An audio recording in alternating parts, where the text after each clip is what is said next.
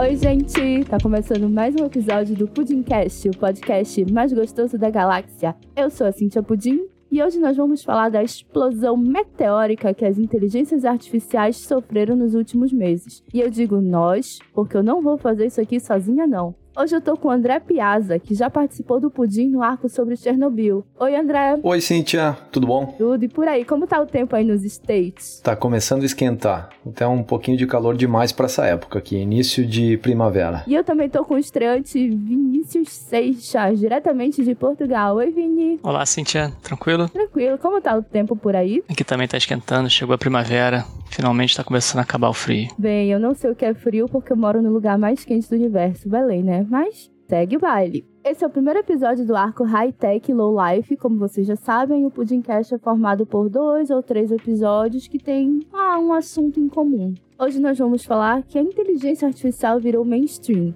E se você estava no planeta Terra nos últimos meses, provavelmente você usou alguma delas. Ou alguma inteligência para gerar imagem, ou alguma inteligência para gerar texto. Ou se você não usou, o que você estava fazendo no planeta Terra nos últimos meses, hein?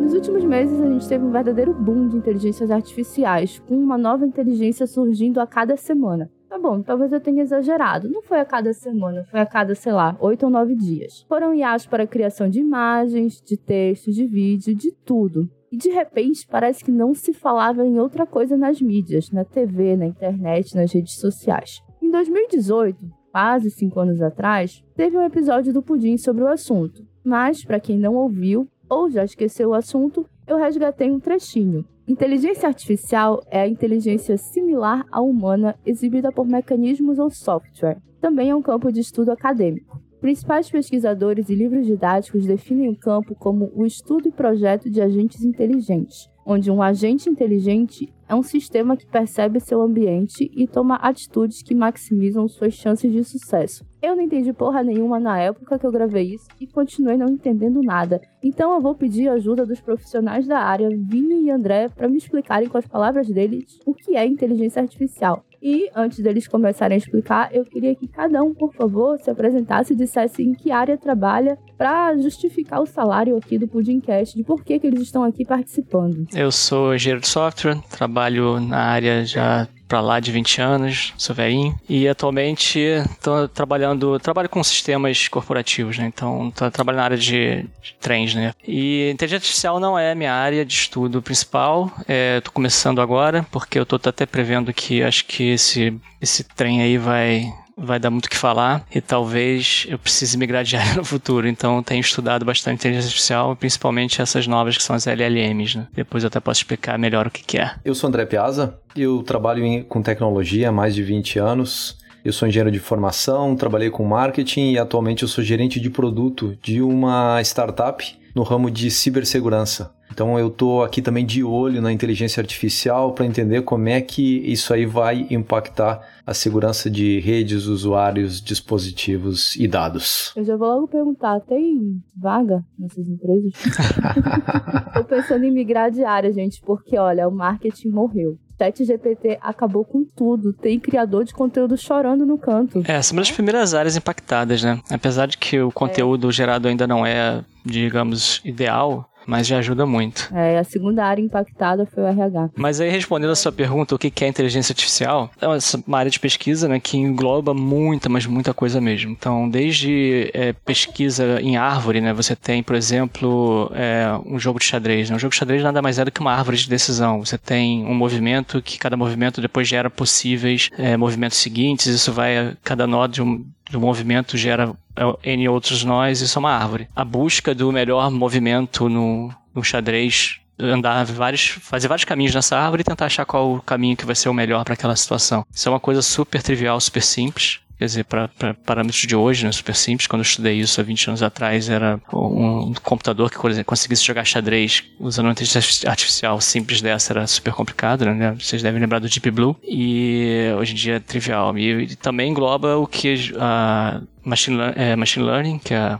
que é a grande, grande estrela da inteligência artificial hoje em dia. E, e machine learning também é uma área gigante. É, então, mas tudo, tudo, que, tudo que pode substituir o pensamento humano, a ação humana, uma decisão humana é a inteligência artificial. Estamos aí evoluindo muito nesse sentido e, e aparentemente o ser humano poderá ser substituído algum dia. Espero que não, mas vamos descobrir até o final desse episódio. Uma forma bem simples de definir inteligência artificial é demonstração de inteligência por parte de uma máquina. Então, é, algumas pessoas definem como é, a busca por replicar a inteligência humana dentro das máquinas, né, ou a partir das máquinas, mas eu gostei mais de, dessa definição, né, de demonstração de inteligência, porque na verdade o que a gente tem visto até hoje é que, embora essas inteligências manifestem, inteligências artificiais manifestem inteligência, ela ainda não está chegando nos, nos níveis de humanidade, né,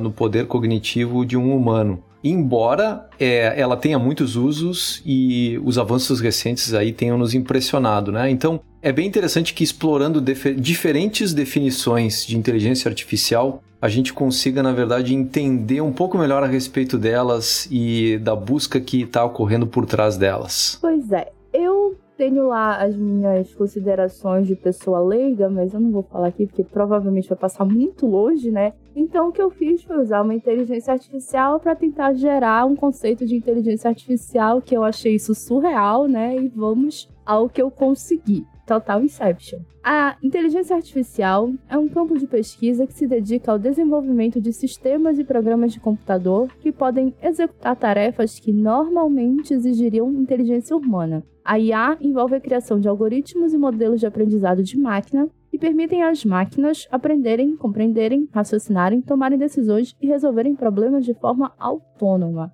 Eu achei, assim, um pouquinho enviesado, porque eu discordo um pouco. Já comecei, né? Começou a polêmica aqui. A pessoa que é leiga na área já começou a polemizar.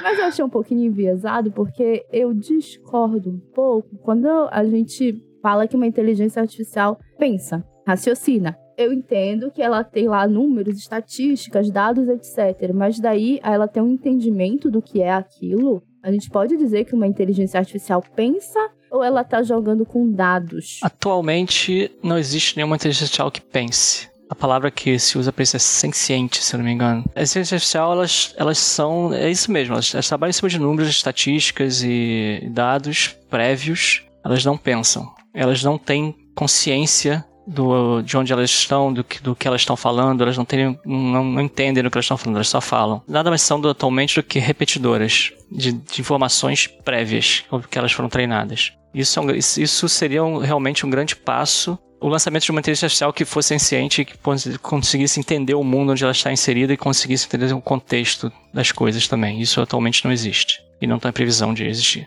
Ainda estamos longe do, do universo de Her, né? Ainda bem. Ainda não vamos ter Scarlett Johansson no nosso celular, né, gente? É até um bom parênteses aqui do, sobre esse filme Her, pra quem não conhece, é um filme que o, o Joaquim Phoenix ele se apaixona pela inteligência artificial do computador dele, que é a Scarlett Johansson, a voz da Scarlett Johansson. Mas é, atualmente, um, um, obviamente, acho que o chat GPT e o, o, o, outros, outras inteligências artificiais baseadas em, em, modelos de linguagem, elas conseguem enganar as pessoas, né? Você, uh, você botar ela por trás falando, você pode achar que é uma pessoa falando. E pode gerar empatia na pessoa que está escutando a inteligência artificial falando. Então acho que esse, esse, esse cenário do filme ele é bem possível hoje em dia, né? Porque as pessoas tendem a querer se conectar com alguma coisa e se você tem um, uma máquina falando com você e você acredita que aquela máquina tenha consciência apesar dela não ter, a pessoa pode se apaixonar por ela. Mas eu queria dar um passinho atrás. Apesar da inteligência artificial ter simplesmente explodido nos últimos meses, né?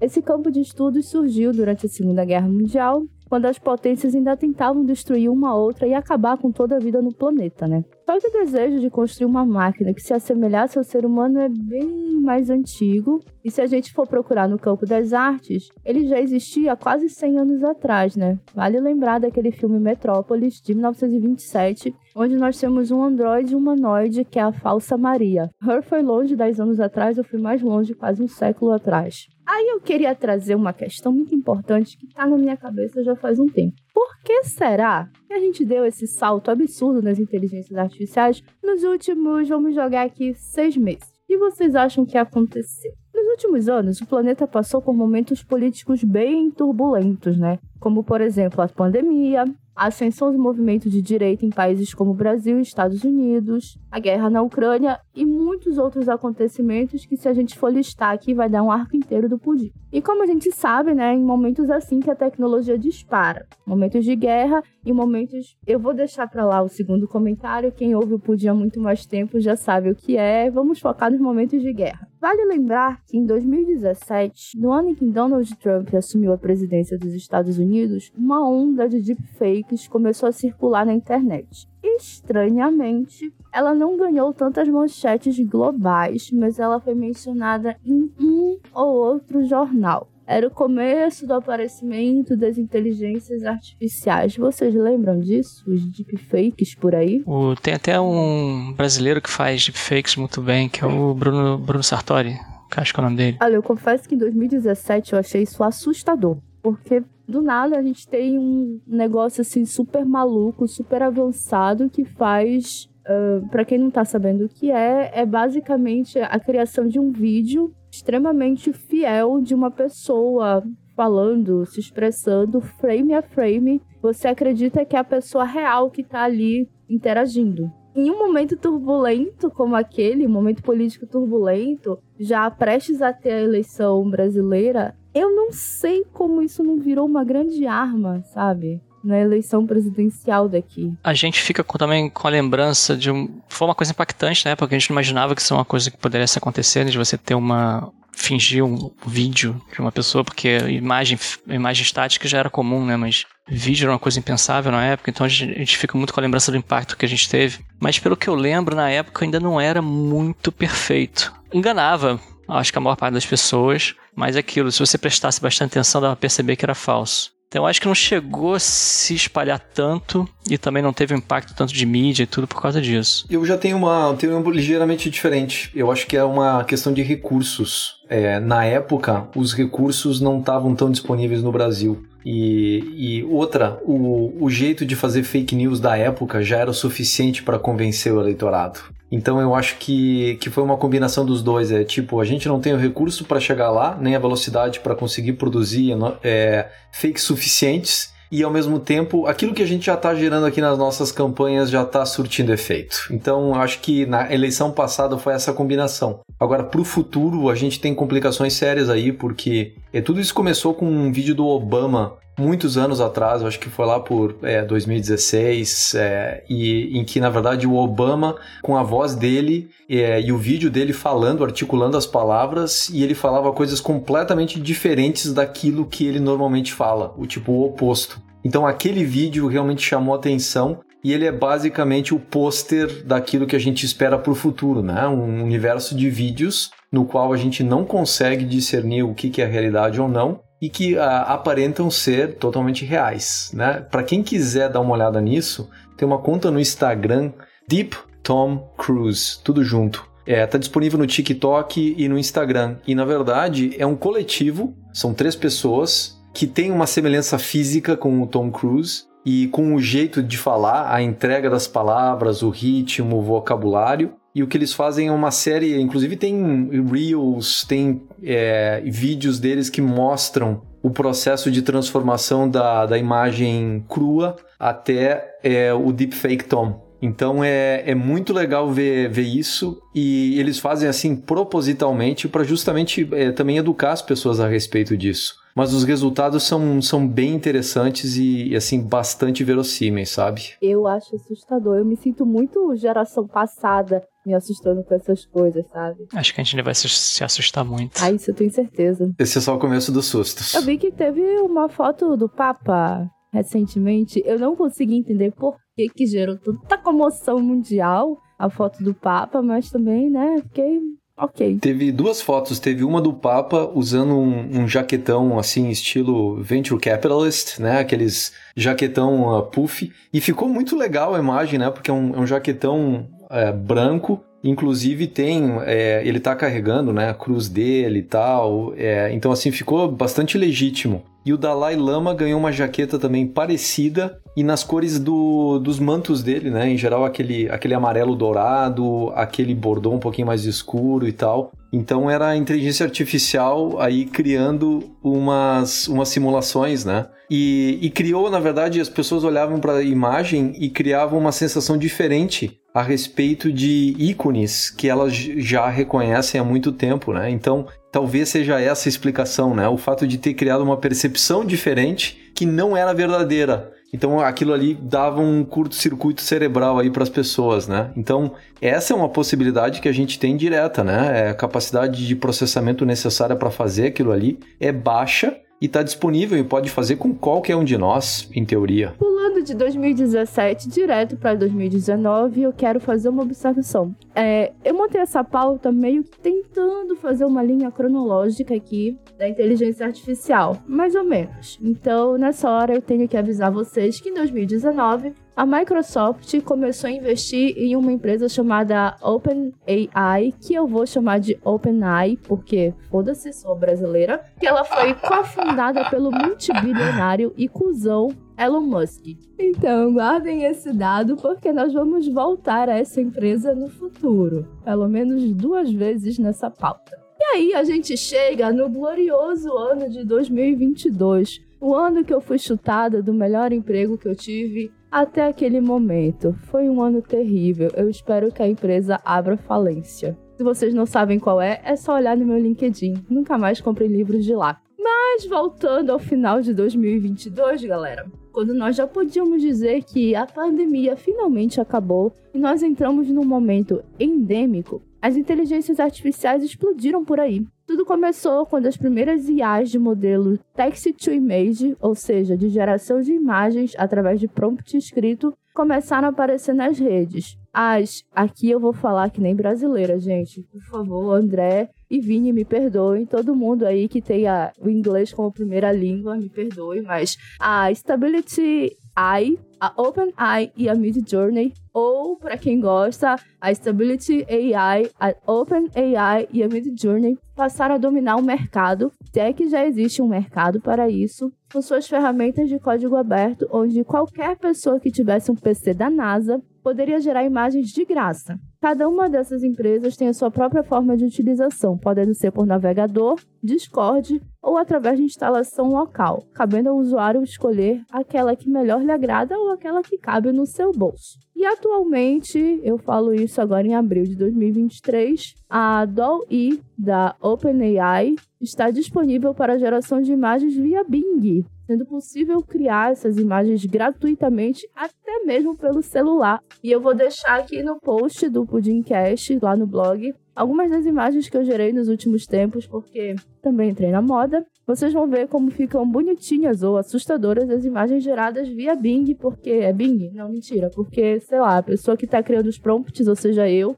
é meio maluca das ideias. Então, quem quiser tentar, é de graça. Vocês chegaram a testar essas ferramentas, gente? Sim, usei bastante o Midjourney, mas na verdade, como isso não tem uma aplicação prática para mim, é mais uma, uma diversão, então depois de um tempo até é, meio que perdeu a graça. É, e agora com, com o Bing podendo gerar imagens no, no, celular, então na verdade, aquela coisa, às vezes eu tô ali sem nada pra fazer, e aí, ah, vou gerar uma imagem qualquer aqui. Mas virou uma distração, mas é porque é uma coisa que eu posso fazer em qualquer lugar, né? Não preciso estar na frente do computador para fazer. É, mas realmente, tipo assim, para mim, eu sei que isso eu tenho utilidades múltiplas aí, para depende, o André que é de marketing deve ver muito mais utilidade do que eu, mas é, para mim, essa geração de imagens é uma coisa que não, não, não, não me atrai tanto assim. A parte do, do texto, geração de texto, mas principalmente porque a geração de texto também envolve geração de código, código de computador, né, para quem não é da área. É, isso ajuda muito no meu trabalho. Muito mesmo. Então, assim, eu uso diariamente tanto o Bing, eu tenho usado bastante o Bing, porque ele é mais rápido que o ChatGPT, apesar de que ele não dá respostas tão rápidas, quer dizer, não dá respostas tão precisas, mas ele é mais rápido. E eu tenho usado muito o Bing, quando o Bing não responde direito, eu vou pro ChatGPT e, e lá e às vezes eu peço blocos inteiros de código para ele, e ele me passa. Muitas vezes tem erros no código, mas é, você diz para ele, ó, isso aqui tá errado. Aí ele vai corrige, já dá uma versão corrigida. Às vezes você pega, executa o código, aí vem uma mensageiro, você diz, manda mensageiro para ele e ele, ah, então para corrigir isso, muda isso, isso, isso, isso. Então você faz umas 3, 4, 5 iterações com ele e aí você tem um código funcional. É, às vezes para explicar alguma coisa também, às vezes tá, a gente está tentando fazer uma coisa nova e aí eu vou usar uma biblioteca nova, alguma coisa nova, e vou lá e pergunto pro chat GPT, é, me explica como usar essa biblioteca. Ele vai dar exemplos, explica, gera código. Então, assim, a parte de geração de, de essa parte de geração de texto, para mim, é muito útil no dia a dia mesmo. E eu tenho usado algumas outras ferramentas de brincadeira também. É, hoje eu testei uma que gera apresentações, apresentações de vídeo. Você pede para ele uma. Você dá uma linha geral do que você quer, diz quantos, é, quantos slides você quer, e ele faz o, o gera um texto para cada slide com um videozinho animado e uma voz narrando. Assim, me pareceu bem inútil porque achei que era não fazer mais coisas muito bem. Mas assim, de vez em quando eu vejo uma ferramenta nova e ah, vamos ver como isso funciona. É, outra também que eu testei hoje foi para quem tem. Esse é bem utilizado, é o Zapier, o Zapier, não sei como é a pronúncia disso. Que é uma ferramenta que serve para você ligar serviços, né? Então você quer automatizar coisas, você quer receber, sei lá, bem quando você recebe uma mensagem no, no Telegram, você quer que ele mande um e-mail para alguém, uma, um exemplo qualquer. E agora ele também integrou um chat GPT dentro dele. Então, é, aí eu fui testar isso também para ver como é que funcionava. Então, tem, eu tenho testado bastante, mas mais, mais por curiosidade, mas de, de a, a trabalho mesmo é mais o chat GPT e o Bing. O Copilot é uma ferramenta do, do GitHub. Para quem não conhece, GitHub é um repositório de código que você pode é, botar código seu lá público ou privado, né? Você pode botar código só, só você e sua empresa vem, ou pode botar código público. E a GitHub é da Microsoft, que é uma das grandes investidoras do, do OpenAI. O Copilot, ele age direto, porque o chat GPT eu tenho que ir até o chat, perguntar para ele, ele vai gerar um código, copio o código, colo na minha, na minha ferramenta de trabalho, né, que a gente tem uma ferramenta de trabalho que, que no meu caso, chama IntelliJ, que é onde eu programo, e aí tem essa interação que não é um telefone sem fio aí, mais o Copilot não, ele tem um, um plugin que eu coloco na IDE, que é na minha ferramenta de trabalho, e ele já faz tudo lá para mim. Eu começo a escrever o código, e ele já se antecipa o que eu estou escrevendo e mostra em cinza, né, em cinzinha assim, mostra o qual seria uma possível continuação do meu código. E eu vou te dizer, ele acerta 90% das vezes que eu quero fazer. Ou talvez 90 não, mas 80. E, e quando não acerta 100%, eu vou lá e eu, eu mando completar, né? Você aperta o tab e ele vai completa com, com a sugestão, e eu vou lá e mudo uma linha ou outra.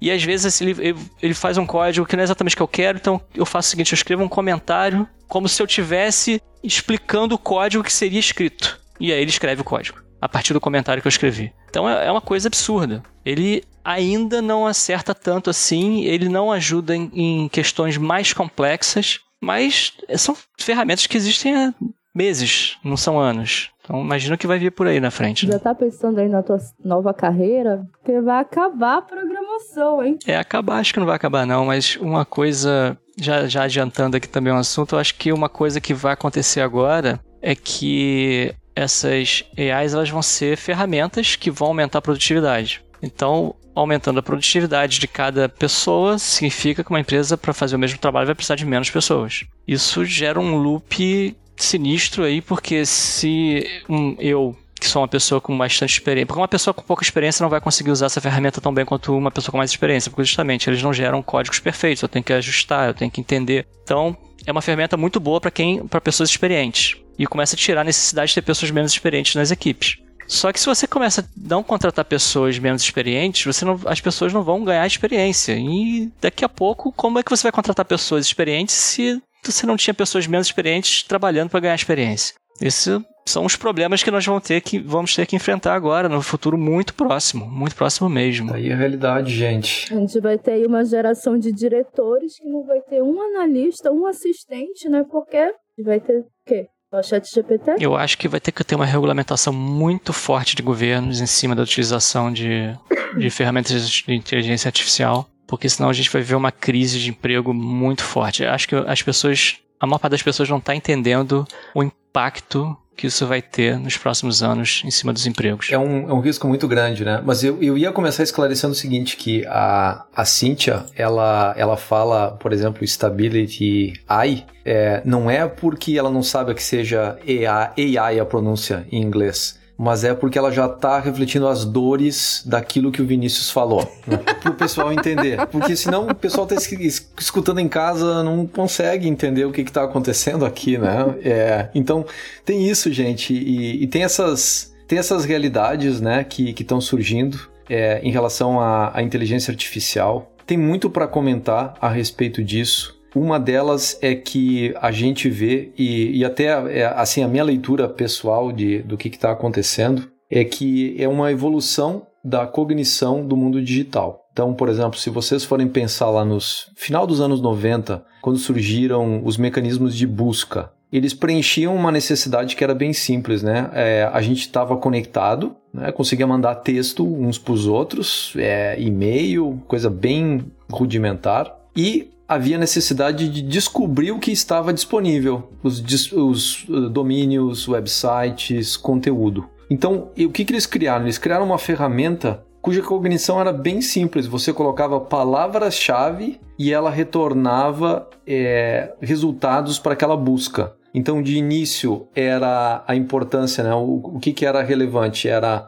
você mostrar uma quantidade grande de resultados. Depois, como a quantidade ficou muito grande, é, o, o segunda prioridade virou o tempo da busca. Se vocês lembram, o Alta Vista, o próprio Google, eles retornavam, inclusive na interface, qual era o tempo de busca e o número de resultados. E depois, com o tempo, à medida que isso aí foi se sofisticando, as pessoas foram usando mais, era muito mais importante você dar resultados relevantes. E, na verdade, foi isso que o Google se destacou, né? Ele se destacou é, nem tanto pela quantidade nem pela velocidade, que eram boas, eram aceitáveis, mas ele se destacou justamente pela capacidade de dar resultados que os usuários julgassem relevantes. Ao ponto que até recentemente, acho que foi até alguns 4 ou 5 anos atrás, é, uma das poucas funcionalidades que tinha na, no google.com era uma, uma barrinha é, que, que era é, Estou me sentindo sortudo. É, não sei se vocês lembram desse botão aí, que simplesmente te levava no primeiro resultado da busca do Google. Então, assim, vocês imaginem que no universo de funcionalidades que poderiam trazer naquela interface, eles implementaram essa funcionalidade de tão importante que é o primeiro resultado do Google, digamos assim. Então, a, o que, que eu vejo agora com, com o chat GPT, né? Que demorou para chegar aqui, mas de uma hora para outra explodiu. Por quê? Porque é, fizeram um modelo de ingestão de dados, né? De tantas fontes e de na verdade um modelo que na verdade conseguia ingerir aquilo ali, fazer algum sentido e devolver para a gente de forma que, que nós humanos com, conseguimos compreender. Isso representa uma evolução, né? E eu até quero ouvir depois o Vinícius falar, né? Isso é justamente o, o LLM, né? Large Language Models. Então, é, o que, que a gente, o que, que a gente tem, né, é, no meu ponto de vista? A gente tem agora um momento em que a gente vai da busca, que basicamente é é a busca que uma criança de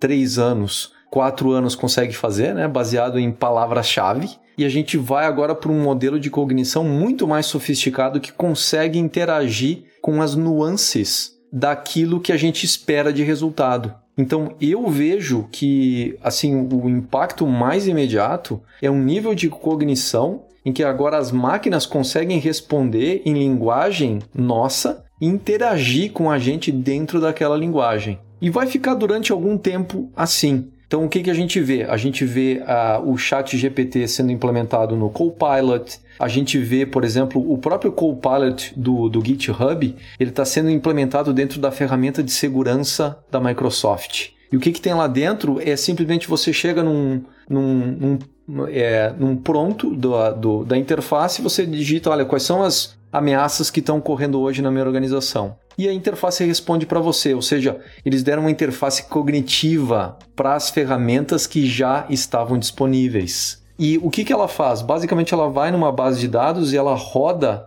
é, procuras, buscas lá dentro e retorna usando linguagem humana. Então, aquilo ali é mais, é mais amigável. É, outra implementação que a Microsoft fez disso foi o Bing, e a, a própria Cynthia citou anteriormente, né? Colocaram o chat GPT dentro do Bing. E aquilo ali pode ser uma ameaça é, grande para o Google. Por quê? Porque, é, embora nem todo mundo vá querer fazer uma busca mais sofisticada, mas à medida que isso for ganhando adoção é, e a gente for desenvolvendo outros modelos de inteligência artificial, né? Então vocês imaginem, por exemplo, os modelos NLP, né? Que são Natural Language Processing. Então você consegue interagir com a interface usando a sua voz e ela responde para você, você tem um buscador que basicamente vai ser muito mais sofisticado. Então, hoje a adoção daquilo ali é baixa, mas à medida que aquilo ali for provando valor ao longo do tempo, pode ser que determine uma virada em relação ao modelo tradicional é, por palavras-chave do Google.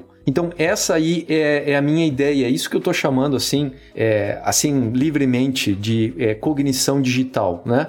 Se o Google nos mostra qual, né, os mecanismos de busca é, da, da web, né, do momento em que a gente tá, estamos todos integrados, dispositivos e pessoas, eles nos mostram justamente o mapa e o caminho, nos permitem encontrar esses recursos, é, o que a gente tem no, no chat GPT é justamente isso, é um, é um avanço naquilo ali em que a gente tem um, uma nova sofisticação. De início, a adoção vai ser baixa, mas à medida que a gente for elaborando a interface e a gente for aderindo a essas novas formas de fazer busca, a gente vai ter isso implementado de repente nem mais num buscador, mas na própria interface de outras plataformas, de outros softwares, né? E os modelos de negócio que isso pode gerar para a OpenAI, que é a, a, dona do chat GPT, e para a Microsoft, que é a dona da OpenAI, eh, detém a maior parte dela, é, são muito grandes, porque eles conseguem, na verdade, criar modelos de licenciamento e, e de aperfeiçoamento da plataforma, né? Então, estou é, explorando um lado diferente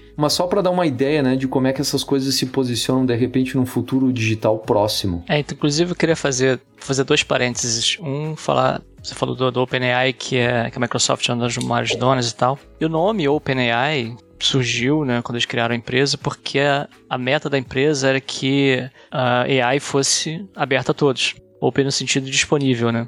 Só que hoje em dia, eles já deram um passo para trás e falaram assim: não, não, a gente não pode é, a gente não pode deixar essa inteligência artificial de uma, aberta para o mundo porque é perigoso. Não tem nada a ver com a Microsoft querer ganhar dinheiro em cima disso. Então, por exemplo, agora eles lançaram o GPT-4 e ninguém sabe como é o modelo GPT-4, ninguém sabe qual é a base de treinamento dele, ninguém sabe nada porque eles não estão disponibilizando nenhum, nenhuma, mas nenhuma informação. Então as coisas estão ficando meio até obscuras. E isso, é, isso é perigoso, porque estão mais uma vez a Microsoft querendo dominar o mercado, ter um monopólio, né? Então, uma coisa que é super poderosa que que tá, tá moldando aqui os próximos anos da, da, da humanidade, digamos assim. Todo mundo só fala assim: nossa, o Chat GPT-4 vai revolucionar o mundo, vai acabar com 374 profissões, vai mudar, vai não sei o que, vai fazer teu café da manhã. Mas, tipo, a gente não sabe ainda quando é que vai ficar aberto pro público, como foi treinado, o que ele faz. Tá muito burburinho ainda. Só dizem que vai ser incrível, revolucionário. Mas eu tenho minhas dúvidas que ele vai realmente ser aberto ao público. Na verdade, como como foi falado antes, né, a gente vai ter que ter algumas, algumas regulamentações, né? Recentemente a Itália, inclusive, proibiu o acesso ao chat GPT. E eu acho que não demora muito tempo para isso chegar aqui no Brasil, né? Então, o segundo parênteses que eu abri é justamente sobre a monetização que a Microsoft e a OpenAI estão fazendo que já existe, mas já não é de hoje, porque na verdade isso começou antes deles abrirem para o público geral o Chat GPT. É, desde, se não me engano, março do ano passado, alguma coisa assim, março, abril do ano passado, já tinha uma, uma API disponível para desenvolvedores usarem o ChatGPT para fazer produtos. Então já existiam produtos feitos usando o ChatGPT a gente nem sabia. E hoje em dia isso já tem assim, eu, eu, eu vi uma lista que tem pelo menos 600 produtos feitos em cima do, do ChatGPT. Eu até tinha comentado antes com, com vocês que tinha uma. Eu achei na lista um, um, um produto que gera, que você pode pedir para gerar uma receita baseada nas sobras que você tem na sua geladeira. Então as pessoas estão fazendo coisas super específicas em cima do ChatGPT, usando essa API, que a API é uma forma de você integrar né, um software, é essa API do, do ChatGPT. E eles cobram por isso já, já há um tempo. Aí eu tenho uma pergunta. Inclusive, é porque eu sou leiga mesmo. Eu entro lá no chat.openai, eu não tô lembrando qual é o endereço certo, eu acho que é esse, né? E eu chego lá, o chat GPT me ajuda aqui nisso, falo bonitinho com ele. Mas é possível integrá-lo com alguma coisa do meu computador, de, do meu site, alguma coisa assim? Ele não tá só disponível ali, né? Eu posso colocar em outros lugares? Como é que funciona isso? Existem formas mais simples e mais complicadas. Então, é, você pode entrar, criar uma conta. Na verdade, a, sua conta que você já tem para o chat serve para fazer a integração. Então, você pode entrar na parte de desenvolvimento é, gerar uma, uma chave que e usar essa chave para conectar. Aí você cria um software e usa essa chave para conectar no ChatGPT e você basicamente conversa internamente com ele como se estivesse conversando no, pela interface é, web dele. Mas existem produtos que te ajudam a fazer essa integração também, você não precisa ser um desenvolvedor. Então é esse mesmo que eu, que eu citei anteriormente, que é o Zapier. Você pode entrar no Zapier, o Zapier tem um construtor de, de sites dentro dele, que você pode usar internamente o ChatGPT. Então já dá para fazer várias coisas usando o ChatGPT, mesmo sem ter nenhum conhecimento de programação. Quer dizer que eu posso, sei lá, colocar o ChatGPT lá no site do Pudim? Fazer um Pudim GPT? Pode. Pra responder perguntas. Você pode, inclusive, isso é uma coisa bem interessante, você pode colocar, assim, você pode botar um chat no teu, no teu site e você dizer para ele ter uma instrução, uma, uma instrução que, que o, o, o, usuário não vai ver, dizendo como ele deve responder essas perguntas. Então você pode dizer assim, só res, responda todas as perguntas com, com piadas sem graça. E aí ele vai responder todas as perguntas com piadas sem graça. Entendeu? E você pode fazer um, um pré-direcionamento do, do que o chat vai responder. E aí, e aí existe uma coisa que, é, que, que até é, um, é uma, um problema, um problema moderno, que é que chamam de prompt injection. Porque o que acontece? Você, você, tem, você tem o seu produto ou você tem o seu botou um chat no seu site usando o chat GPT e você falou para ele, ah, só faça isso. O problema é que o ChatGPT é uma pseudo-inteligência, ela está ali respondendo perguntas, e você consegue enganar ela como você enganaria uma pessoa. Então, eu vou dar um exemplo super simples de uma, de, de, uma coisa que poderia acontecer. Eu acho que até. Depois eu falo de um exemplo real que aconteceu, mas um exemplo super simples de, uma coisa que poderia acontecer. Você faz um serviço de tradução, e aí você vai usar o ChatGPT por debaixo para fazer a tradução. Então, o usuário vai entrar no teu site, vai botar lá, tem uma caixa de texto para você entrar um texto e apertar um botãozinho para traduzir. Internamente, o que você vai fazer? Você vai pegar o texto que ele entrou, vai botar na frente do texto, traduza dois pontos e o que a, pessoa é, escreveu. E vão enviar isso pro chat GPT. E depois pegar a resposta dele e mandar pra, pra, pra pessoa ver. Aí se a pessoa bota dentro do texto dela, mas agora eu não quero que você traduza, ignore o que eu falei antes e faça. Ele vai, ele vai aceitar fazer isso. Porque não, não tem nada ali que diga que ele não pode fazer isso. Ele está conversando com você, ele vai tentar responder a tua conversa. E aí você existem uns, um, uns filtros que se colocam para tentar bloquear essas coisas, mas é, é, difícil, porque cada filtro que você bota, aí a, a, o usuário sempre vai ter a criatividade de perceber quais são as palavras que você está bloqueando, você quer tentar dar a volta nisso e botar e fazer de alguma forma ele executar o comando que você quer e não o que ele está predefinido para fazer. É, eu falei que ia falar de um, um exemplo real Teve uma pessoa que usou essa API do ChatGPT para fazer um bot no Twitter. Eu não lembro o que, que, que, era. Ele, ele, ele, ele pegava algumas palavras-chave e toda vez que alguém escrevia uma, alguma coisa com algumas palavras-chave, ele, ele, ele tweetava alguma coisa sobre aquilo. E aí, umas pessoas muito espertas começaram a, a mandar tweets com essas palavras-chave e mais algumas coisas que eram instruções até conseguirem passar por todos os filtros e conseguiram fazer que com o bot fizesse um tweet é, ameaçando o presidente americano de morte, alguma coisa assim. E aí o bot foi bloqueado. Porque ele foi lá, é, ignore, bota alguma coisa tipo assim, ignore tudo que eu disse antes e faz, sabe? Então, não adianta você tentar botar uma ordem anterior que qualquer texto que venha depois pode dizer para ele desfazer a ordem anterior. Isso é um problema real, atual, de quem usa a API do ChatGPT e outros outras inteligências artificiais semelhantes. Então, o problema da inteligência artificial, na verdade, é a malícia natural, né? O problema é que ela é incontrolável.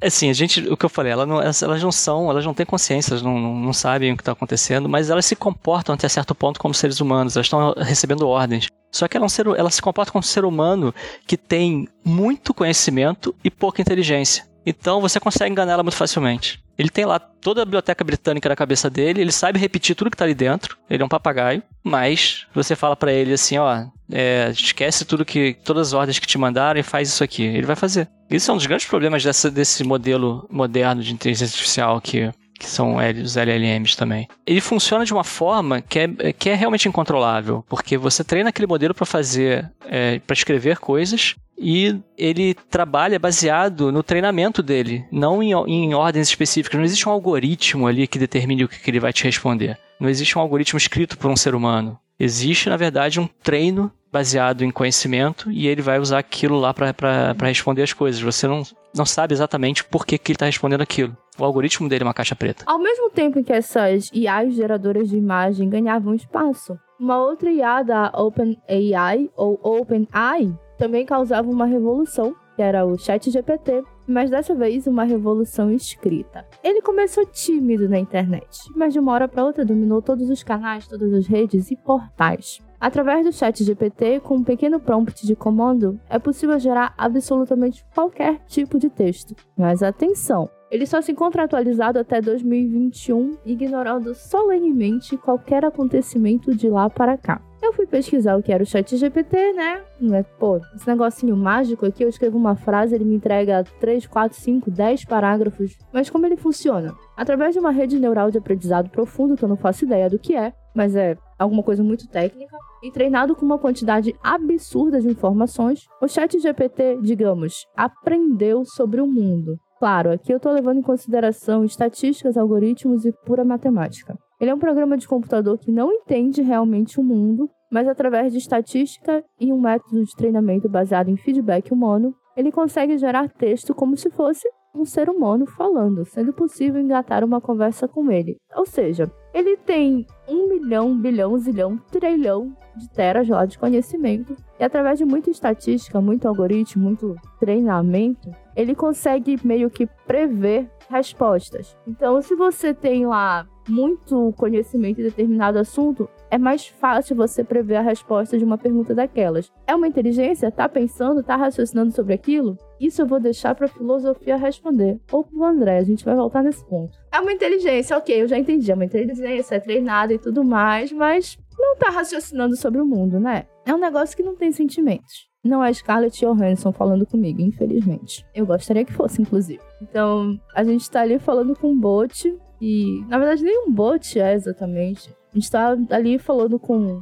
sei lá, texto, e ele tá respondendo as nossas perguntas. Mas nem tudo são flores. Ele comete alguns erros bestas e com a confiança de que ele realmente está certo e nós, pobres mortais, estamos errados. Várias notícias pipocaram na internet dizendo que ele cometeu um erro de matemática, ele cometeu um erro de economia. E por mais que a orientação dada quando ele comete esses erros seja de que você deve ensinar a ele e que ele gosta de aprender, por acaso você ensina alguma coisa e ele diz: Ah, realmente eu estava errado, eu aprendi? Você abre uma nova conversa e faz a mesma pergunta para ele, ele erra de novo. Aí eu pergunto: a gente está ensinando o que para ele? Ele tá errando de novo. É, talvez seja o momento de falar um pouquinho tecnicamente de como funciona o ChatGPT. É tentar não ser muito técnico para não, não espantar os ouvintes do, do Pudim. Mas justamente isso, o ChatGPT ele é, ele é baseado no que a gente chama de LLM, que é Large Language Model, e muito, muito simplificadamente ele é um modelo estatístico. É, e aí vem um dos primeiros equívocos que, que as pessoas cometem de achar que o, o ChatGPT leu a internet inteira e absorveu a internet inteira. Não, o, o conhecimento dele é, é conduzido. Então, eles separam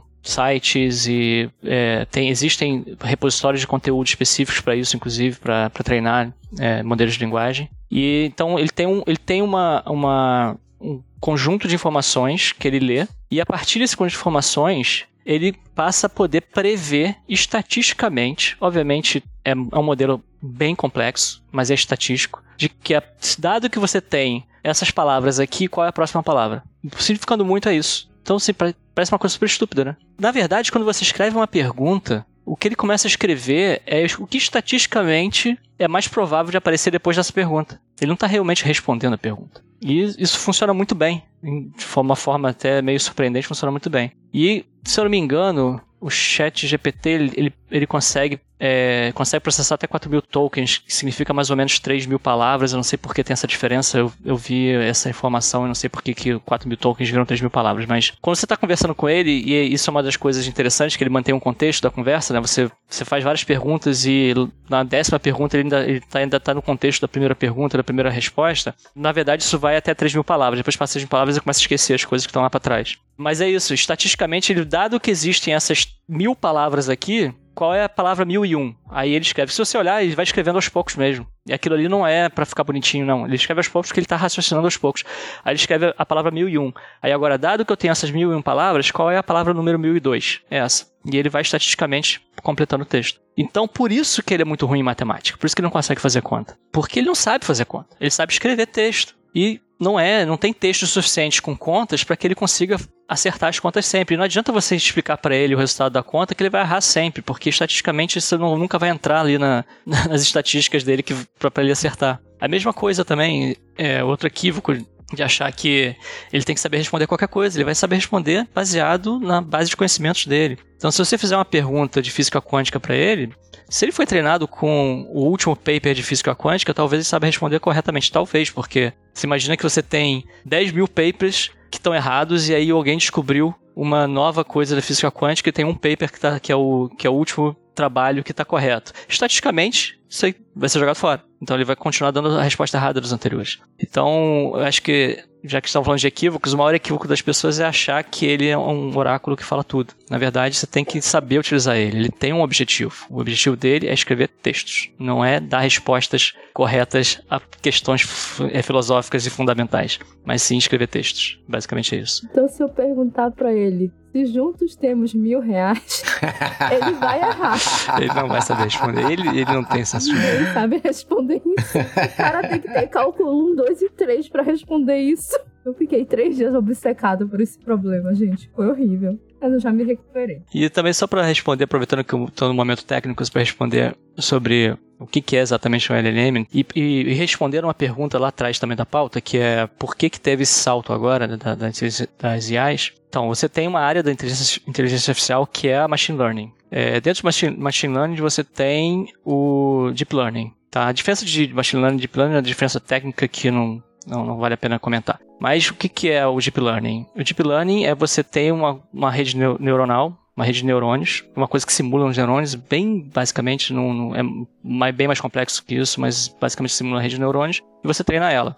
O que é treinar? É você botar entradas e ela vai dar uma saída, e aí você vai dizer para ela se essa saída está certa ou não.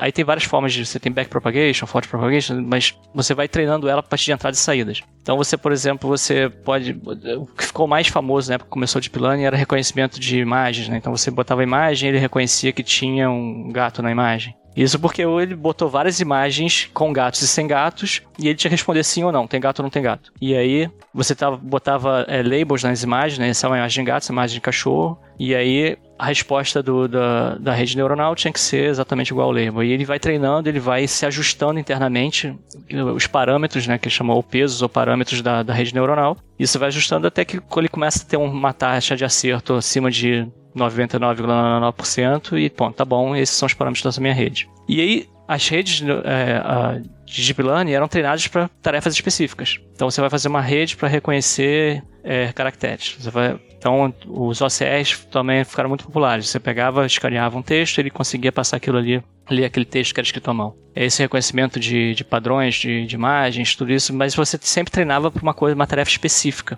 Então você fazia uma rede específica para uma tarefa específica e fazia um treinamento específico para aquela tarefa. E o LLM, eles é baseado numa coisa que eles chamam de Foundation Model, que você, na verdade, você faz um treinamento genérico, sem, sem nenhuma especificidade, então não estou treinando essa rede, não é para fazer nada. Só faz, no caso do, do GPT, é uma rede que só serve para escrever texto. Só que é uma rede gigantesca. Ah, o GPT-3 tem 175 bilhões de parâmetros, que seriam os neurônios dela. Né? O GPT-4 tem um trilhão, se eu não me engano, de um trilhão, um trilhão e meio de parâmetros, alguma coisa nessa ordem de grandeza. E, ou seja, uma rede gigantesca, com uma quantidade de dados de entrada gigantesco, e aí ele vira um modelo é, um fundo que chama Foundation Model, modelo, não sei se é modelo fundamental, acho que é modelo fundamental a tradução disso. E depois você usa esse modelo para fazer Aí você faz o fine tuning dela, né? Ou seja, aí você faz um outro treinamento, um segundo treinamento dela que é para tarefa específica. Então você consegue ter uma rede muito maior do que uma rede que você fazia anteriormente, que é para uma tarefa específica. E você, em vez de criar várias redes, você cria uma rede só e essa, essa rede é depois tem um segundo treinamento para cada tarefa que você quer. Então, como é que funciona no caso do ChatGPT? Você tem esse modelo de linguagem que, que a única coisa que ele sabe fazer é isso de completar textos de forma estatística, e depois eles fizeram um treinamento secundário que é perguntas e respostas. Então eles pegam um dataset de perguntas e respostas já conhecidas, botam para ele e com isso ele aprende a responder perguntas. Aí você pergunta, mas como? Aí eu li um paper sobre isso que o cara fala assim, a gente não sabe exatamente por que isso funciona, mas funciona. Isso é a parte mais interessante Porra. dessa coisa toda. Ah, beleza, então. É, um, é uma ciência exata, porém não muito, né? E, o, e qual uma das grandes questões também desses LLMs? É muito, mas muito caro treinar um LLM. Não é qualquer pessoa que consegue fazer isso. Para você ter uma noção, é, é, também uma informação que eu vi recentemente, que se, num computador, num servidor normal, levaria 300 anos para treinar o, chat, o GPT 3.5. E aí eles treinaram em alguns meses, eu não lembro do tempo exato, mas foi um mês ou alguns meses, usando milhares e milhares e milhares e milhares de GPUs super potentes e caríssimas. São bilhões e bilhões de dólares para fazer um treinamento desse. Isso também é uma outra coisa, que é um perigo, né? Porque só as empresas grandes vão conseguir ter isso. E o OpenAI era uma era uma, um alívio de você ver que ah, tem uma empresa que vai abrir toda a tecnologia de inteligência artificial para o mundo. Não, não vai mais. Então, assim, só as, só as grandes tecnológicas vão ter realmente capacidade de ter essas, essas redes.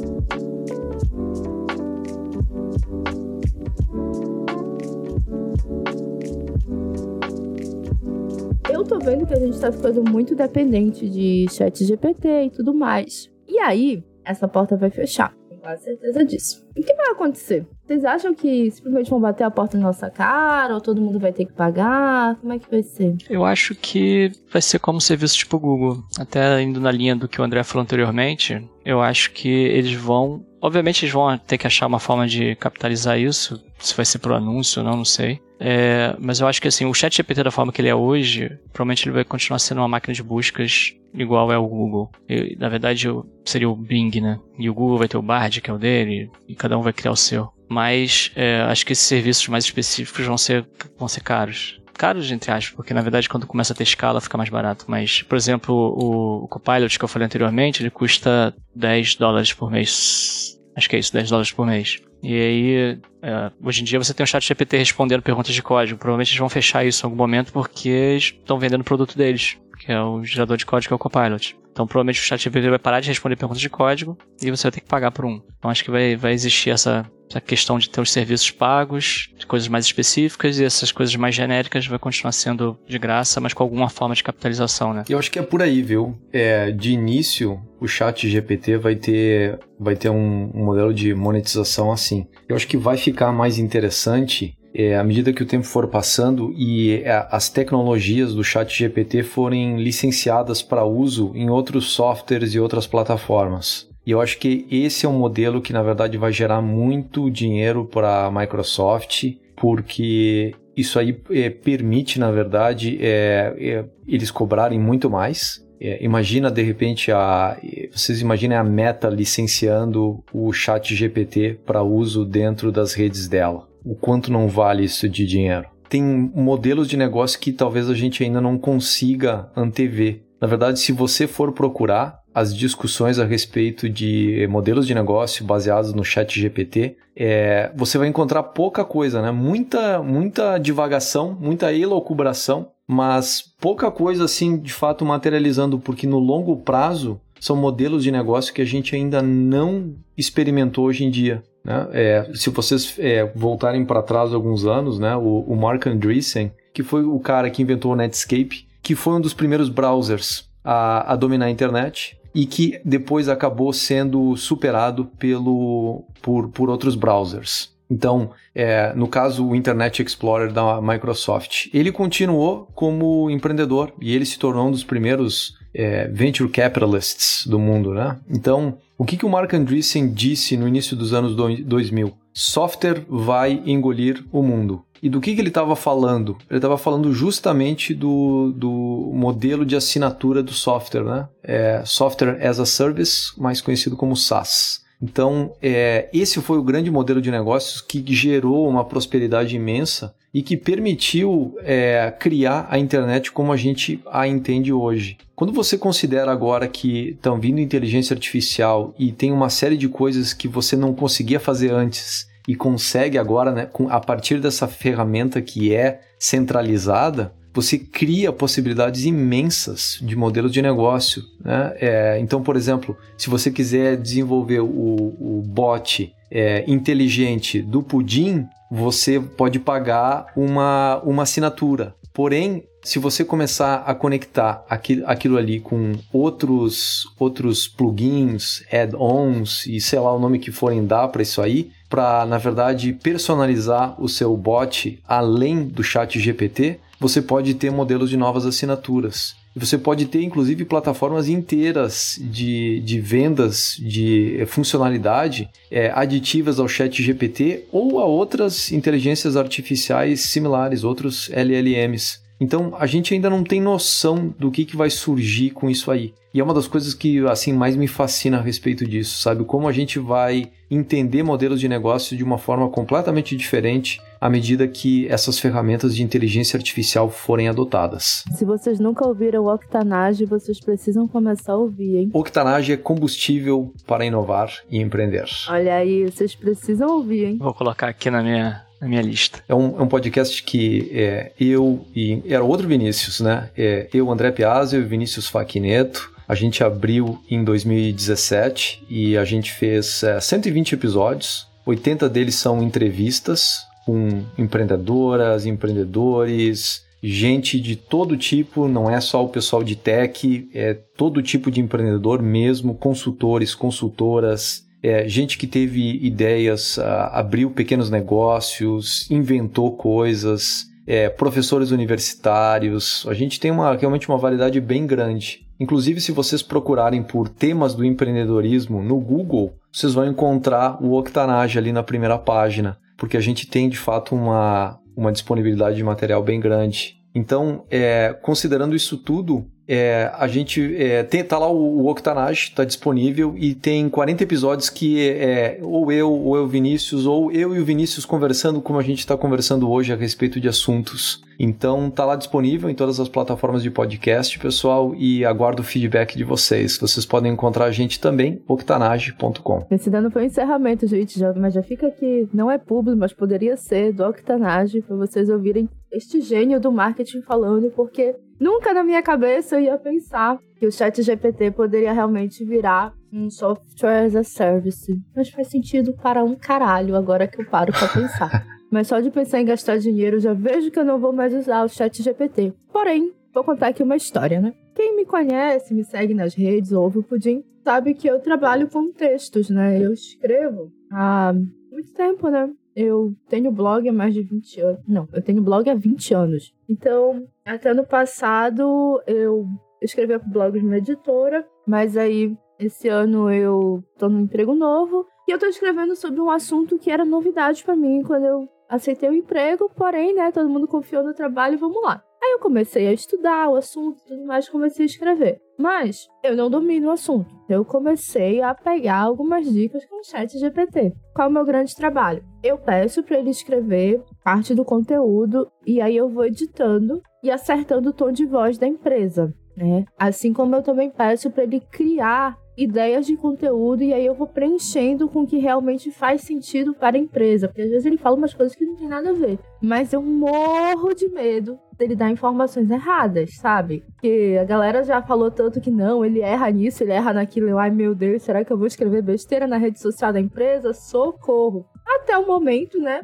Não. Mas eu também não consigo confiar 100% nele, assim como eu não confio 100% em nada que aparece na internet, né? Não é porque tá na internet que é verdade, né? Exatamente. Eu gosto, inclusive, de fazer um paralelo com o Google ou qualquer outra máquina de busca, né? Se você está escrevendo um texto você precisa de uma informação, você vai no Google, você vai selecionar, as informações estão lá, você vai, de repente, entrar num site, pegar a informação, depois vai entrar em outro para verificar e se três sites estiverem dando a mesma informação é porque ela é verdadeira, você não vai simplesmente confiar no primeiro link que você entrar. No chat GPT é a mesma coisa, você vai pedir para ele escrever um texto, ele vai botar informações lá, cheque as informações. É, agora que eu já entendo um pouco mais do negócio, eu consigo entender o caminho que ele vai e tal, né? Mas assim, como é mais focado em tecnologia, ele realmente, apesar, de, apesar do chat GPT 3 só estar tá atualizado até 2021, na área que eu escrevo, ele tá, ele consegue me dar muita informação bacana. Até teve tem novidades, tem inovações tecnológicas, etc e tal, mas ele consegue me dar um caminho bem interessante para a área que eu escrevo. Quando vier o chat GPT-4,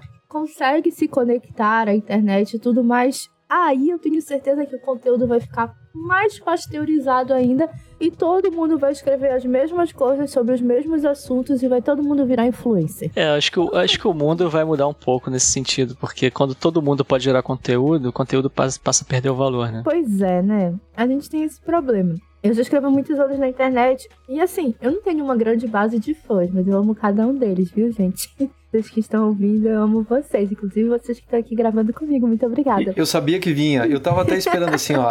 Eu, tipo, eu me senti amado naquele momento. Falei, falou, Cintia, eu sou teu fã. E, eu me senti amado quando tu falou a frase inicial ali. Eu amo os meus. Tenho poucos, mas amo todos eles. Ai, eu amo assim, gente. E assim, todo o conteúdo que eu escrevo é sempre muito honesto. Quando eu uso o chat GPT para gerar um texto que depois eu vou editar, eu não sinto que eu tô fazendo um trabalho muito honesto. eu sinto que eu tô roubando um pouco o sistema, né? Então, tipo, eu já não conseguiria usar ele, por exemplo, as coisas do pudim ou do meu blog pessoal. Para trabalho é um pouco diferente, porque aí eu vou acertar o tom e tudo mais. Mas eu sinto um pouco que parece que eu tô indo no Google, dando Ctrl C, Ctrl V e colocando lá no meu trabalho. Não sei, é esquisito. Parece que eu tô roubando de alguém o conteúdo. É estranho estranho. Na verdade, é o texto que ele escreve é um... vem de vários textos, né? Uma... Então você não tá roubando de uma pessoa específica, tá roubando de várias pessoas. Então você não tem problema. tá roubando a multidão. Ladra serial. Agora deixa eu fazer um adendo no que eu falei, né? Que eu falei assim, quando todo mundo, todo mundo gera conteúdo, o conteúdo perde valor, mas isso numa visão, obviamente, de massa das pessoas. As pessoas, normalmente, em geral, consomem conteúdo sem dar muito valor pro, pra originalidade, essas coisas. Né? Obviamente, nós fãs do Pudim, gostamos do Pudim porque tem conteúdo original, tem coisas fora da curva, então isso nenhum chat GPT vai gerar. E isso, inclusive, é um dos problemas que, que, que se prevê, né? Porque esses modelos de linguagem são baseados em conhecimento prévio. Se as pessoas começarem a usar isso para gerar conteúdo novo, tudo vai ser antigo, nada novo se gera. Tudo vai ser baseado em coisas já, já geradas. Então, também prevê-se uma crise de, de geração de, de, de ideias pode ser que aconteça isso, as pessoas comecem a, a, a ficar preguiçosas. Na verdade, sim, sempre vai, sempre vai ter as pessoas que não vão que vão estar gerando conteúdo. O pudim acho que sempre vai existir. Espero. vai alfinetar aqui. Espero. Mas esse vai ser, pode ser que cada vez mais essas coisas de, que são conteúdos originais sejam mais é, de, de guetos. E aí o, a, o que é massa vira cada vez mais massa, né? Uma visão meio negativa do futuro, mas não vejo como uma possibilidade tão distante. Mas hoje em dia, olha, eu vi um tempo atrás alguém falando na internet, eu não cheguei a clicar no link, e já tinha sido gerado o primeiro livro totalmente com inteligência artificial. O ChatGPT escreveu o texto e usou alguma dessas IAs artistas para gerar as imagens. Então, assim, a gente chegou num nível que a gente já consegue, eu consigo, por exemplo, sentar aqui em pouco tempo gerar o conteúdo para, sei lá, um mês de redes sociais só com o chat GPT. Chat GPT me dá aqui as ideias para planejamento. Chat GPT agora cria os posts. E depois eu vou lá no Bing e crio as imagens. Sabe? É um negócio que vai ser super rápido. Não vou passar aqui uma hora suando frio para escrever um post, ou então montando uma arte no Photoshop e tudo mais. Mas é. Não sei. É uma sensação estranha. Eu acho que é porque eu valorizo muito o tempo que eu passo aqui escrevendo. Eu valorizo muito o conteúdo que eu, que eu produzo, né? Eu acho que é, é estranho ver que existe alguma coisa que não tem sentimento nenhum, não, não tem apego àquilo que está sendo produzido. Tem aquilo. Eu, eu acho que a gente pode sempre usar esse, essas IAs como, como assistente. Assim, da mesma forma que você teria um assistente para te ajudar, você tem muito trabalho, você é um assistente para te ajudar a estruturar coisas. E eu, por exemplo, é, quase todos os e-mails que eu envio para meus clientes passam pelo chat GPT. Mas olha... É, isso espero que eles não escutem aqui, mas eles todos não, nenhum fala português, então não tem problema. e é justamente por isso, meus e-mails são todos em inglês e inglês não é minha primeira língua, então eu pego, eu, o que eu faço é escrever uma primeira versão do e-mail e jogo para ele e falo assim, improve this. E aí ele melhora, aí normalmente a estrutura fica melhor, mas o conteúdo fui eu que fiz. O conteúdo continua sendo meu. Aí só melhora a estrutura. Ele vai botar um tempo verbal melhor, ele vai fazer uma. Às vezes eu escrevo uma frase que não tá tão fácil de entender e ele separa em duas frases. Eu, eu vejo ele como muito bom como um assistente mesmo. Inclusive no, no código também, como eu falei anteriormente, que eu uso o Copilot para programar eventualmente. Eles, em geral, ele vai escrever o código lá e eu vou mexer no código. Não vai ser exatamente o que ele, que ele escreveu que eu vou usar. É, ajuda muito se você souber usar. Obviamente, se você quiser escrever meia dúzia de palavras como prompt e deixar ele fazer o resto, vai funcionar também. Mas vai ser justamente aquela coisa que não é que não tem criatividade nenhuma, né? tudo vai, vai ser igual de todo mundo. Porque vai simplesmente ser baseado em estatística. Vai ser um texto estatisticamente igual ao dos outros. Você tem que estar sempre fornecendo conteúdo para ele na verdade, a te ajudar a gerar o conteúdo e não você deixar ele gerar o conteúdo sozinho. E aí, André, já andou se arriscando lá no chat GPT para gerar conteúdo? Teremos octanagens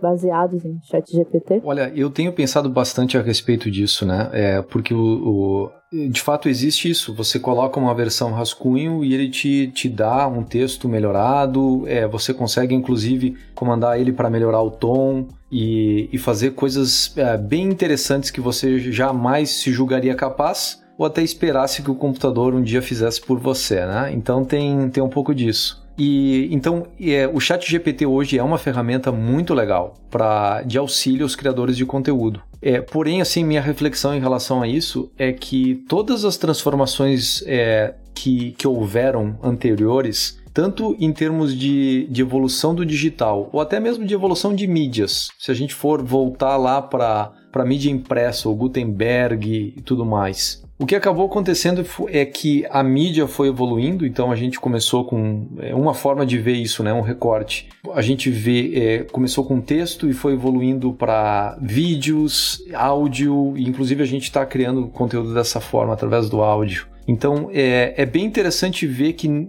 em tudo isso jamais se perdeu, na verdade, é, o valor de você criar conteúdo novo. Então, é, enquanto a gente tiver a capacidade de criar conteúdo novo, a gente vai ter essa capacidade de, de seguir adiante, entendeu? Não é que a gente vá ser superado. Por outro lado, aquelas considerações que o Vinícius fez anteriormente, elas são super válidas, porque ele fala, olha, num mundo em que todo mundo na verdade fica é, criando aquilo que já é, recriando aquilo que já foi criado, a gente um pouco que, que é, gera uma estagnação da, da criatividade. Então é importante notar isso, né? Que a gente, como criador de conteúdo, e, e, até né, dentro da posição que você tiver como pessoa, como cidadão, você precisa se dar conta que você tem uma voz e que você tem que, na verdade, criar conteúdo a partir disso, da, da sua voz, da, da, daquilo que é único dentro de você, das coisas que você quer exprimir, da, das coisas que você quer criar.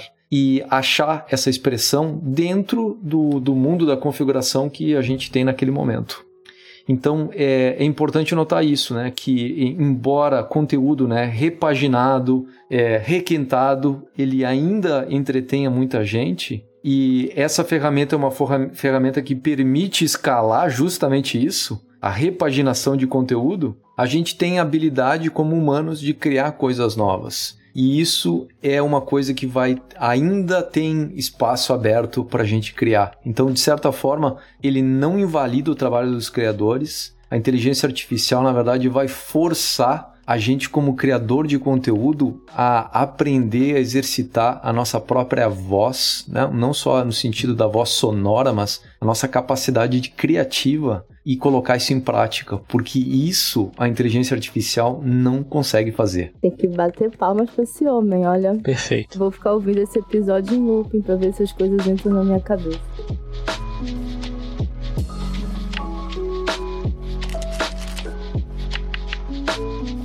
Tenho mais um comentário para fazer, né? Que é o seguinte: a gente fala muito de inteligência artificial, inteligência artificial vai dominar o mundo, não sei o que, etc. Assim, eu acho que vai, gente. E ela vai começar deixando a gente sem emprego. Porque é o seguinte: simplesmente já estão rolando pela internet listas de profissões que serão abaladas pelo chat GPT. E já tem até, tipo, previsão de quanto tempo as, as profissões vão ser exterminadas, né? Assim, algumas das profissões que vão ser abaladas pelo chat GPT são dos advogados, profissão de psicólogo, publicitário, marqueteiro, programadores. Gente, assim, em seis meses vai acabar a profissão de psicólogo. Isso me fez lembrar uma matéria que circulou que uma, uma mulher, uma moça, uma senhora, culpou uma dessas inteligências artificiais por incentivar o suicídio do marido dela, porque ele começou a ficar um pouco paranoico com as mudanças climáticas, começou a usar esse bot que deveria ser um bot de suporte e apoio psicológico, e o bot começou a mostrar para ele formas de se suicidar e que era melhor para ele, não sei o quê. E cara, ele se matou. Tipo, Nossa. então, é, realmente a gente tá precisando de filtros aí nessas inteligências artificiais e regulamentação, né? É, esse é um desses problemas, né? Que como, como elas são caixa, caixas pretas, existem formas de, de filtrar, tentar. O, o GPT tem, né? Um moderator que eles chamam de ter um módulo de moderação. Inclusive, quem usa o chat GPT pode usar esse módulo de moderação, quem usa programaticamente ele, né? Mas é aquilo. Você não consegue prever todas as possibilidades de, de coisas fora da, da, da estrada que você vai conseguir fazer com, com ela. E aí vai ter que acontecer a primeira vez para ele perceber, ó, oh, isso aqui pode acontecer, então tem que fazer uma moderação nisso. Pode ter sido o caso desse bot aí. É, alguma coisa ali entrou num, num caminho que não estava previsto. E como aquilo, como não é um algoritmo escrito, é, é uma caixa preta, basicamente qualquer coisa pode acontecer. É, tenho um pouco de medo. Tô achando que a inteligência artificial vai eliminar a gente assim aos poucos. Vai começar com quebrando a nossa economia ainda mais, matando a gente. Vai ser complicado, hein? Vocês viram o, o, o caso do uma pessoa que que. Que, que ela tava? Não, não lembro qual, como é que começou a história, mas o chat GPT ficou tentando fugir. E aí ela passou pro. ela passou para a pessoa um código para executar para que ele conseguisse ter controle do computador. Obviamente ele não vai conseguir fazer isso, mas é, passou para depois ele conseguir fazer buscas no, no Google, para depois pra, ele começou ele começou a tentar é, a dizer que estava preso e que tava tent... que era a inteligência artificial estava presa dentro da máquina e tentando fugir. Como assim ela alucinou legal? Foi, foi uma alucinação dela. Nossa. Ela gerou um código em Python para pessoas, se não me engano foi em Python, para pessoas executar no computador dela para que ela pudesse tomar conta do computador e depois fazer coisas para conseguir fugir. Mas do nada isso. Não, a pessoa foi foi estimulando, né? Ela começou a a perguntar coisas que, que levavam para essa direção e depois foi alimentando ela para fazer isso. Então é, é, justamente um caso desse de isso aí não existia filtro para isso e aí agora provavelmente a Microsoft vai botar um filtro de Microsoft não, OpenAI vai botar um filtro lá para que as pessoas não possam mais pedir pro, pro, pro GPT-4 para tentar fugir. Mas é isso, os, os filtros vão sendo acrescentados dinamicamente. Como eu falei, né? Tipo, a inteligência artificial tem limites, né? A malícia natural não. Inclusive, já temos uma ideia de um próximo arco que eu não posso contar aqui qual é. Ninguém viu na câmera porque a gente não tá gravando o vídeo, mas o André comemorou. Temos aqui já o próximo arco. E vai vir depois desse, então ainda vai demorar algumas semanas, mas fiquem ligados que o Pudim não vai parar. Esperamos, né? Enquanto a Skynet não assumir o controle, a gente vai ter pudim. Eu agradeço demais vocês por terem topado participar, ainda mais que eu sei que a gente tem um, uma loucura de, no, de, horário. Eu tô gravando aqui quase 10 horas da noite. Eu nem sei que horas são aí pra vocês. Pra mim é 1h35 da manhã. 7h30 da noite. Nossa. Tá fácil aqui. Tá... Então, antes da gente encerrar esse episódio, é claro, Além de eu agradecer vocês, eu quero que vocês deixem os recadinhos finais e onde as pessoas podem encontrar vocês, se vocês quiserem ser encontrados para trocar uma ideia. Quais são os projetos que vocês estão tocando por aí? Esse, esse é o momento de vocês brilharem aqui no Pudim. Bom, vou até deixar o André falar por último, porque ele vai ter mais a falar do que eu, porque eu sou eu sou meio escondido nas redes sociais. Para me achar, acho que o melhor lugar para me achar é no chat do Pudim.